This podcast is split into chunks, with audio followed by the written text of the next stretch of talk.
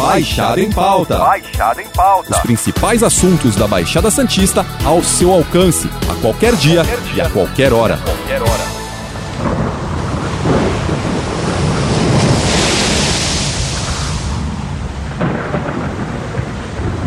As mudanças climáticas são cada vez mais discutidas no mundo, mas por vezes o tema parece não ser levado a sério. Assuntos como desmatamento, poluição, desperdício, entre outros tantos, costumam passar batido e não provocar mudanças de hábitos na população. Os impactos, muitas vezes subestimados, já dão mostras de que o problema não é para o futuro, nós já o vivemos. Na Baixada Santista, por exemplo, prefeituras fazem estudos e projetos para tentar conter o avanço do mar, a erosão e os fenômenos naturais parecem cada vez mais agressivos. Para discutir esse assunto, Baixada em Pauta conversa com Franco Cassol, meteorologista da Defesa Civil de Santos, para entender se os temporais aparentemente mais fortes e os dias mais quentes já são reflexo das mudanças climáticas. Bom dia, Franco, tudo bem? Bom dia, Matheus. Bom dia a todos que ouvem o programa. É certo dizer que os fenômenos naturais estão cada vez mais frequentes e fortes? As mudanças climáticas têm parte nessa questão? Sim, os efeitos das mudanças climáticas, eles já existem, eles já são perceptíveis. Nos relatórios do IPCC, que é o painel intergovernamental para mudanças climáticas, que reúne as principais autoridades sobre o assunto, os principais estudos que são feitos sobre o tema, isso já é apontado cientificamente, já é quantificada é, essas mudanças climáticas, já são quantificados o papel do homem nisso.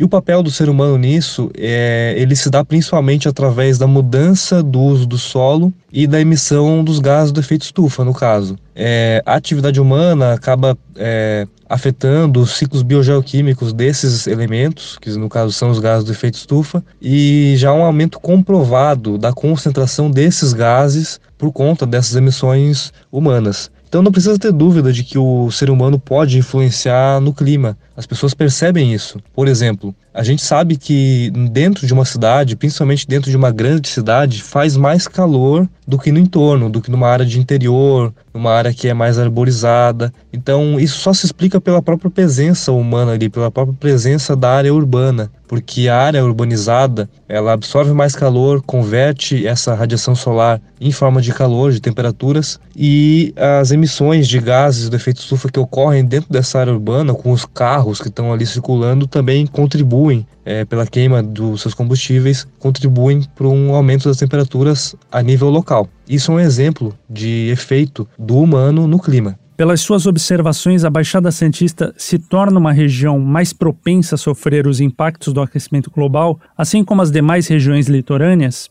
Bom, as vulnerabilidades da Baixada Santista elas são muito claras. Essa é uma região que chove muito, tem um alto índice de chuvas, mesmo se a gente comparar com outras áreas aqui perto, outras áreas do estado de São Paulo, outros pontos do sudeste brasileiro. Aqui na Baixada chove mais. E isso desencadeia um risco maior para eventos relacionados a essas chuvas, como inundações pelas chuvas intensas, alagamentos que tanto afetam nossa vida também, e deslizamentos nas áreas de risco de morros. Se a gente considerar que as cidades aqui da região são densamente habitadas, ou seja, com uma população grande para áreas urbanas relativamente pequenas até, e que uma parcela importante dessa população vive em áreas de risco de morros, um risco geológico para deslizamentos, até considerando também que geralmente essas áreas são habitadas por comunidades com condições precárias de habitação, essa combinação de coisas leva a gente ter o histórico que a gente tem de eventos é, relacionados a deslizamentos, a perda de vidas humanas é, por conta disso. É, no século passado teve vários, várias ocorrências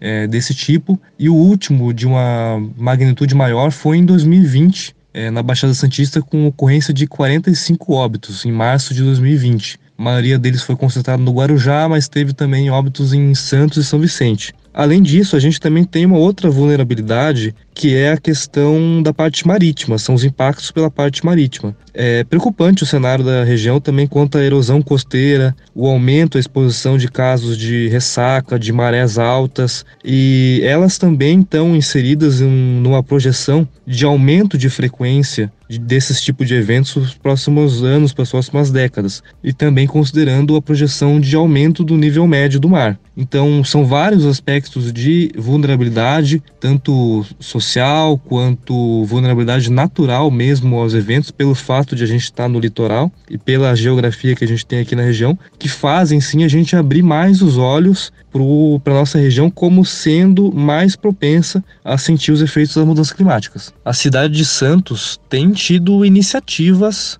já para lidar com adaptação, com mitigação dos efeitos das mudanças climáticas. É, a gente teve a criação da Comissão Municipal de Adaptação às Mudanças do Clima, também a elaboração do Plano Municipal de Mudanças Climáticas. A partir disso, a cidade foi selecionada num projeto piloto do projeto ProAdapta, de onde saiu o Plano de Ação Climática de Santos, o PAX, que a gente chama, que é tido como um projeto piloto nesse sentido. Mas essas são iniciativas, são projetos que elas estão caminhando no âmbito muito local. E a gente sabe que esse tema de enfrentamento, de, de como que a gente vai lidar com as mudanças climáticas, elas dependem de esforços mais amplos, esforços globais. São muitos os, os atores, os responsáveis que tem que fazer a sua parte. Você acredita que situações como tempestades, rajadas de vento, alagamentos tendem a se intensificar? Nesse projeto que eu comentei, de onde saiu o PAX, o Plano de Ação Climática de Santos,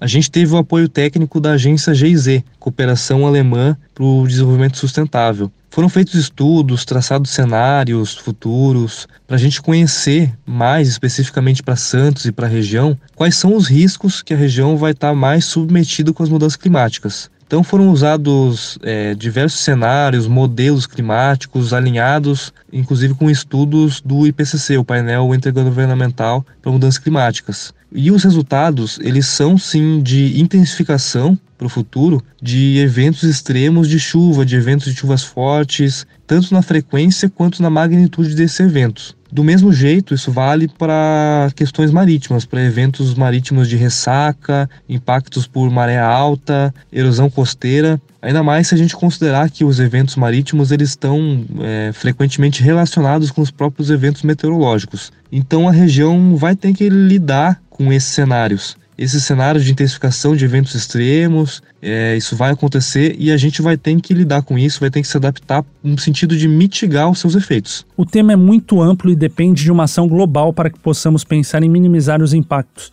Ao tratar o assunto dessa forma, porém, parece que desmotivamos as pessoas a fazerem a parte delas. O que você pensa sobre isso? Eu concordo. Eu acho que as pessoas tendem a ser menos sensíveis a uma mudança mais gradual, como as mudanças climáticas, que são mais graduais, que são mais demoradas mesmo, e que às vezes essa mudança é sobreposta por oscilações naturais do clima, de um ano para outro, por exemplo. Então, às vezes, a gente ouve as pessoas falarem que as pessoas têm a percepção de que, ah, esse ano está fazendo mais frio do que o normal, está fazendo mais frio do que nos últimos anos. Então, não existe esse negócio de aquecimento, de tendência de aquecimento. Isso é uma percepção. E, fora isso, eu acho que a preocupação com essa questão climática ela não parece ser prioritária para a maioria das pessoas. Eu entendo isso e até por conta disso, até por conta dessa desmobilização das pessoas, eu entendo que cabe principalmente à comunidade científica e ao poder público conduzir a conscientização e a tomada de medidas de contenção das mudanças climáticas, para a gente ter também os avanços na sociedade. Nesse sentido, eu cito de novo que a gente tem iniciativas como o PAX, o Plano de Ação Climática de Santos,